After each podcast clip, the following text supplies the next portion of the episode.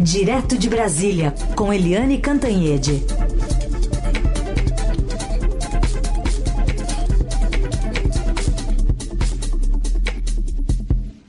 Tudo bem, Eliane? Bom dia. Bom dia, Carolina. Bom dia, ouvintes. Como é que o secretário nacional de Cultura, Roberto Alvim, eu falei, eu falei Ricardo, é Roberto Alvim, é, entra no nosso noticiário hoje? Entra mal, viu? Entra mal. Carolina, ele entra mal. O que, que é isso? O secretário de Cultura, esse Roberto Alvim, ele já ficou famoso, né? Ficou famoso no país todo por uma questão é, por uma questão, vamos dizer assim, é, complexa, porque ele chamou a nossa Fernanda Montenegro, a dama do, teatro brasileiro, de mesquinha, de sórdida, uma coisa horrenda. E aí, em vez dele ser punido, como todo mundo esperava, ele foi ser promovido a secretário nacional de Cultura. Como você não tem mais ministério, o secretário nacional de Cultura é o homem forte da área cultural no país. E agora ele vai se revelando, né? O homem que xinga tão feio a Fernanda Montenegro, ele ontem anunciou um plano é, nacional de artes, de cultura para o Brasil, com prêmios é, caríssimos e tudo. Imagina, eles estão falando em 20 milhões de investimentos, prêmios para sete categorias, e tudo isso poderia ser muito bacana se se, atenção, esse mesmo uh, Roberto Alvim não fizesse uma, uma fala plagiada do nazismo.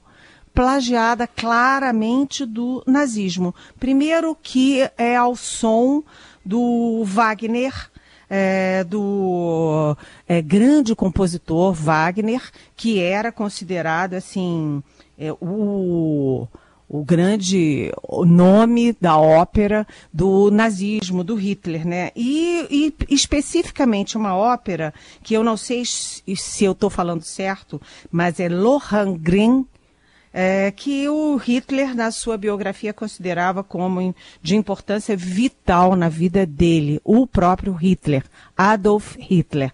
E não apenas isso, como o Roberto Alvim, ele é, plagia claramente trechos do, do Goebbels, que era quem? Que era o grande propagandista do nazismo, o braço direito do Hitler, era grande gênio da comunicação e da propaganda do, do Hitler. Então, tudo isso, Carolina, a gente vai pensando assim, meu Deus, o que será isso, né? O que será isso? O, o Roberto Alvim, ao anunciar esse prêmio nacional de arte, cultura, etc., ele diz que 2020 vai ser o ano do renascimento da arte e da cultura do Brasil. Vai ser um ano histórico. E aí a gente fica pensando, o que será histórico para eles, né? O que que eles querem dizer com isso? Carolina, é, é tudo muito grave, tudo muito grave. Eu acho que a gente podia até ler alguns trechos do discurso que ele fez e do discurso do Joseph Goebbels, porque dá uma comparação entre as duas coisas. Você tem aí? A gente tem um trechinho que eu não não, não exatamente é o que ele fala, mas a gente ouve um trechinho desse vídeo e dá para dar, inclusive, para escutar uh, Wagner de fundo. Vamos lá. Eu sou Roberto Alvim, secretário especial da Cultura do governo do presidente Jair Bolsonaro. E eu venho falar a vocês sobre um assunto muito importante. Quando eu assumi esse cargo em novembro de 2019, o presidente me fez um pedido. Ele pediu que eu faça uma cultura que não destrua, mas que salve a nossa juventude. A cultura é a base da pátria. Quando a cultura adoece, o povo adoece junto. E é por isso que queremos uma cultura dinâmica, mas ao mesmo tempo enraizada na nobreza de nossos mitos fundantes. A pátria, a família, a coragem do povo e sua profunda ligação com Deus amparam nossas ações na criação de políticas públicas. E a parte que ele cita, né, é, o, o, o Gables é a seguinte: a arte brasileira da próxima década será heróica e será nacional, será dotada de grande capacidade de envolvimento emocional e será igualmente imperativa, posto que profundamente vinculada às aspirações urgentes de nosso povo, ou então não será nada. O que disse Gables? A arte alemã da próxima década será heróica, será ferreamente romântica, será objetiva, e livre de sentimentalismos, será nacional com grande patos e igualmente imperativa e vinculante, ou então não será nada.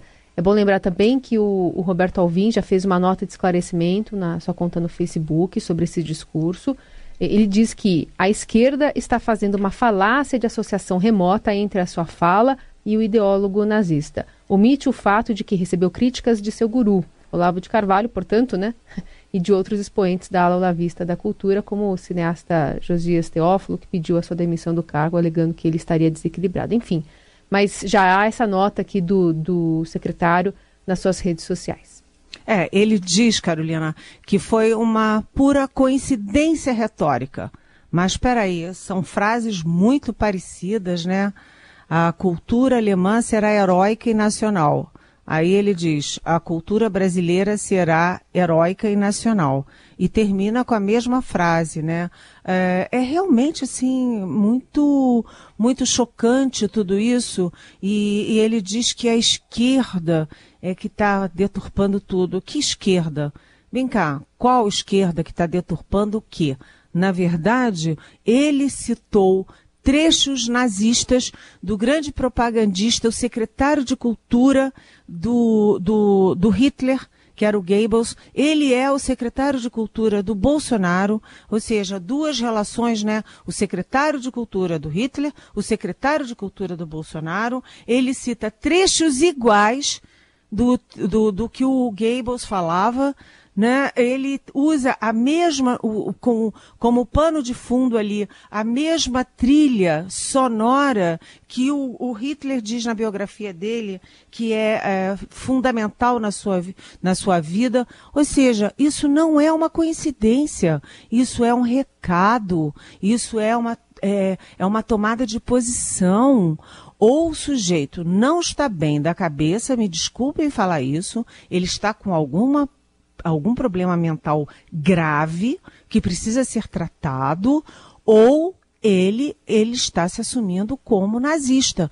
Isso é de uma gravidade imensa, isso não é uma brincadeira. Isso a gente não pode levar para as redes sociais, ironizando com memes tal.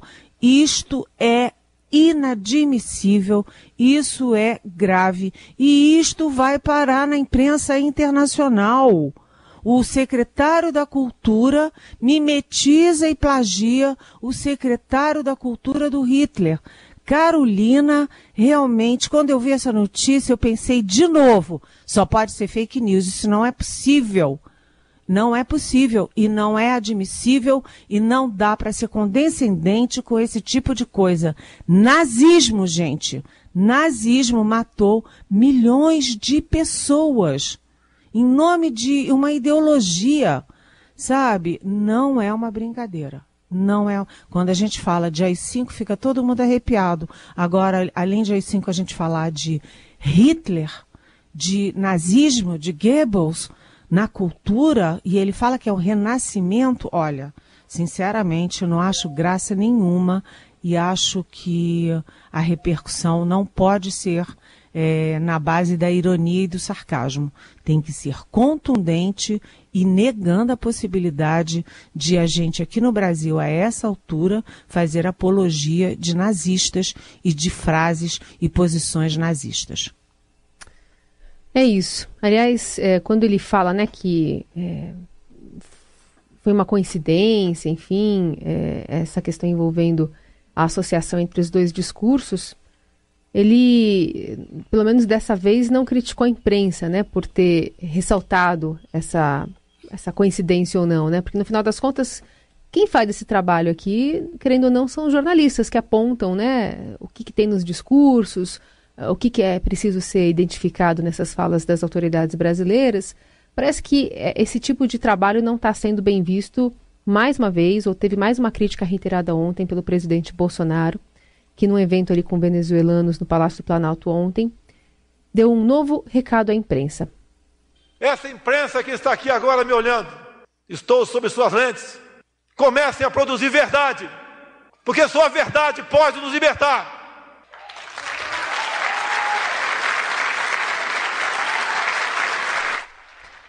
E também voltou a criticar a imprensa do, na live que fez mais, mais tarde no, no Facebook. Enfim, é, é um momento em que a imprensa continua sob ataque e ainda envolvendo né, o, o nome do, do secretário de comunicação, Fábio Weingarten, que no final das contas também tem o mesmo discurso, né, um alinhamento muito, muito próximo do presidente. Pois é, a gente tem que se perguntar o que, que é verdade e o que é mentira, né? Quando eu publiquei que o, o presidente tinha decidido é, demitir o, o ministro Vélez Rodrigues da Educação, o presidente disse que era fake news, me chamou de mentirosa na internet, citando o meu nome, explicitamente o meu nome. E, de, e 12 dias depois ele demitiu o Rodrigues. Eu estava mentindo ou eu não estava mentindo? Né? Agora, o secretário de Cultura, Roberto Alvim, falou ou não falou que ele, o, o que está lá gravado? O secretário usou ou não usou a peça predileta do Hitler, é, a ópera predileta do Hitler para fazer esse comunicado? Isso são verdades ou são mentiras? O Fábio Weingarten, que é o secretário de comunicação da presidência da República com assento no Palácio do Planalto, ele é ou não sócio de uma empresa de comunicação que tem as iniciais dele, FW. Ele é ou não sócio? É, ele colocou como seu braço direito o, o parente, o irmão do, do, do gestor da FW ou não? Né? Ele é, autoriza verbas para empresas que uh, pagam por serviços da sua própria empresa ou não. Essas, esses pagamentos foram dezenas de vezes ou não. Isso tudo, Carolina, é mentira ou é verdade? Ontem o presidente estava é, num clima de beligerância contra jornalistas, mídia, imprensa, contra todo mundo, e ele começou o dia já de manhã mandando uma jornalista calar a boca. Cala a boca. E por que, que ele mandou ela calar a boca? Porque ela fez uma pergunta sobre o Fábio Weingarten e a empresa do Fábio Weingarten. É, é legítimo uma jornalista fazer uma pergunta sobre uma empresa que tem aí é, a suspeita de ter, é, é enfim, uma relação criticável dentro do governo?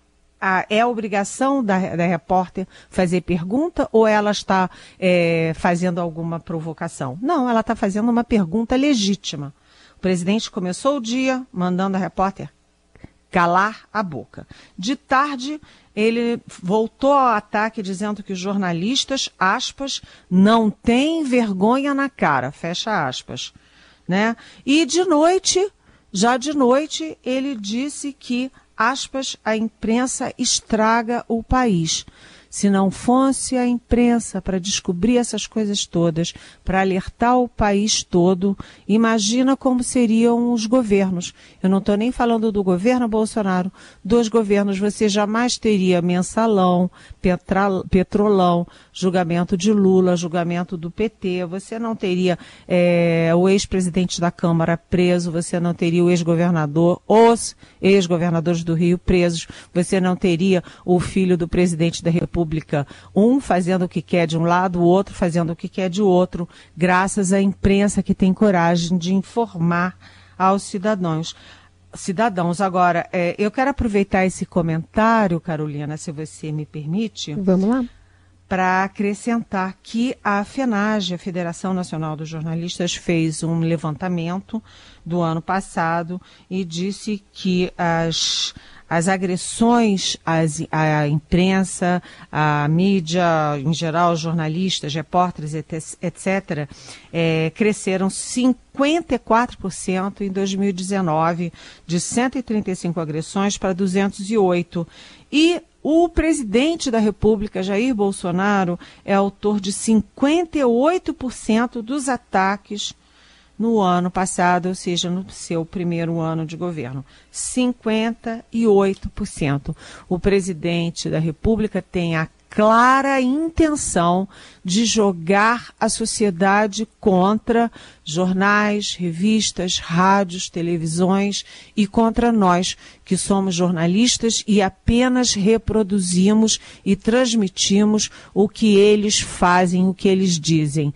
Se o presidente fica zangado quando a gente reproduz o que ele disse, ele devia pensar, mas vem cá, ele disse e não queria que a gente reproduzisse? Ele diz e queria ficar no anonimato? Como é que funciona isso? Os cidadãos não têm o direito de saber pela mídia o que que o presidente diz? O que que o secretário de Cultura diz? O que que eles estão fazendo, não tem direito de saber que o presidente tinha estava é, praticamente pronto um decreto criando subsídios para templos religiosos para favorecer evangélicos particularmente. O presidente acha que a sociedade não tinha o direito de saber. Ou seja, é, ao tentar agredir aos jornalistas e à imprensa, ao tentar recriminar e jogar a opinião pública contra os jornalistas e a imprensa, o presidente está tentando evitar que a sociedade fique sabendo das coisas que são desagradáveis para ele, para os filhos dele, para o governo dele. Enfim, é o momento, é, sinceramente, acordar com essa história do Goebbels foi um pouco demais para mim. Talvez Desculpem uh, pela contundência. Tem um ouvinte aqui que lembrou o seguinte: não foi o presidente Bolsonaro que recentemente disse que não tinha dúvidas de que o nazismo era um regime de esquerda? Concordando com a opinião do ministro das Relações Exteriores, Ernesto Araújo? O Cláudio lembra aqui a gente desse fato que aconteceu em abril do ano passado. Olha, Cláudio, parabéns, parabéns pela atenção, por estar ligado nos fatos e pela lembrança que você traz aqui pra gente. Foi exatamente isso. O nazismo era de esquerda. Logo, eu concluo que o Roberto Alvim é de esquerda, é um esquerdopata perigoso que quer transformar a cultura numa grande obra esquerdopata nazista. Você tem toda a razão, Cláudio. Parabéns. Eliane, vamos falar sobre essa fila do INSS, né? Tem essa movimentação na semana para que militares assumam o papel de atendimento ao público ali nas agências para diminuir um pouquinho essa fila. Esse decreto deve chegar quando no, no Ministério da Defesa, hein? Olha, ontem eu conversei com algumas fontes de governo e eles me disseram que a expectativa é de o decreto, de o decreto chegar ainda hoje ou no máximo segunda-feira. O decreto está sendo feito no Palácio do Planalto, pela Casa Civil, e uh, o Ministério da Defesa já está atuando firmemente nisso, olhando todas as possibilidades, todas as restrições, etc., para saber como vai funcionar. Então, os militares e os funcionários do governo, enfim, as autoridades, têm uma certeza é, dessa vez o presidente não vai voltar atrás, não. Isso é uma decisão de governo. Ele vai sim convocar, é, convidar ou convocar militares da reserva para é, reforçarem ali a, o caos, né, para tentarem dar um jeito no, no caos, quase colapso do, da, da é, concessão de benefícios do INSS. Isso é a certeza. Agora tem várias dúvidas. A primeira delas é que no próprio Ministério da Defesa se pergunta: será que 7 mil é, é, militares da reserva vão aceitar esse encargo? Eles vão ter um estímulo de 30% de gratificação no soldo. É, tudo bem, 30% é até razoável e tudo, mas é, muitos é, já, já têm outros empregos, muitos estão cansados, muitos moram longe, distantes em sítios, em praias, etc. Eles têm dúvida se será possível arregimentar 7 mil militares da reserva. Segundo, uma dúvida muito complicada. É, a intenção é colocar esses militares no balcão, cara a cara, com idosos mal-humorados, com toda razão mal-humorados, é, pessoas amamentando seus filhos sem receber auxílio maternidade, ou pessoas doentes ou acidentadas com auxílio-doença, enfim, é, que estão esperando seus, seus benefícios e que estão mal-humorados porque os benefícios não vêm. Militar tem uma cultura, ele não está habituado a, a receber desaforo né? Vem de lá o idoso, está esperando há um ano um benefício que ele teria que receber em 45 dias. Ele está mal-humorado, pode fazer um desaforo, uma, uma agressão. Como vai res, re, é, responder esse militar que não foi treinado para esse tipo de situação. Então, isso é uma preocupação, porque aí, qual é o medo lá dos, das Forças Armadas? É que aí saia na imprensa, olha, o, sei lá, o sargento, ou, mesmo o capitão, o subtenente, sei lá, é, de, agrediu um idoso na fila, agrediu uma mãe amamentando na fila. Isso é uma, uma preocupação que eles têm. Outra coisa é o seguinte: o tempo de treinamento. Porque quando você vai, Carolina, a um posto do INSS, você quer respostas rápidas. Vem cá, a minha situação é essa, essa, essa, qual é o direito que eu tenho, quanto tempo eu tenho. Os militares vão ter tempo de aprender tudo isso, de pegar essa enciclopédia toda de benefícios decorar aquilo tudo, aprender aquilo tudo e ter soluções rápidas. Então, é, a decisão está tomada, vai ter, mas como isso será implementado, ainda há muitas dúvidas. Outras dúvidas é uh, outra dúvida, outras duas dúvidas. Primeiro, se vai ter pessoal da ativa também. Porque o pessoal da ativa é muito bom, por exemplo, em informática, e isso pode ajudar muito então, pode ter gente da ativa. E a outra questão é se pode, porque é, a gente até teve uma pergunta dessas aqui de ouvinte, ouvinte atento, inteligente, por que botar militar da reserva e não botar jovens desempregados? E é porque são regimes diferentes. A, lei, a legislação permite a convocação de militares com abono, com gratificação. Mas para você contratar civil, recém-formado, por exemplo, você tem que ter ou concurso público ou terceirização. E aí é muito mais caro e demora muito mais tempo. Essa é a Eliane Cantanhede conosco aqui no Jornal Eldorado. Eliane, vamos dar uma respirada e segunda-feira a gente está de volta depois desse fim de semana. É, vamos ver o que, que o presidente vai fazer com o Roberto Alvim. Será que vai ser promovido de novo? Bom dia, Carolina. Bom fim de semana para todos.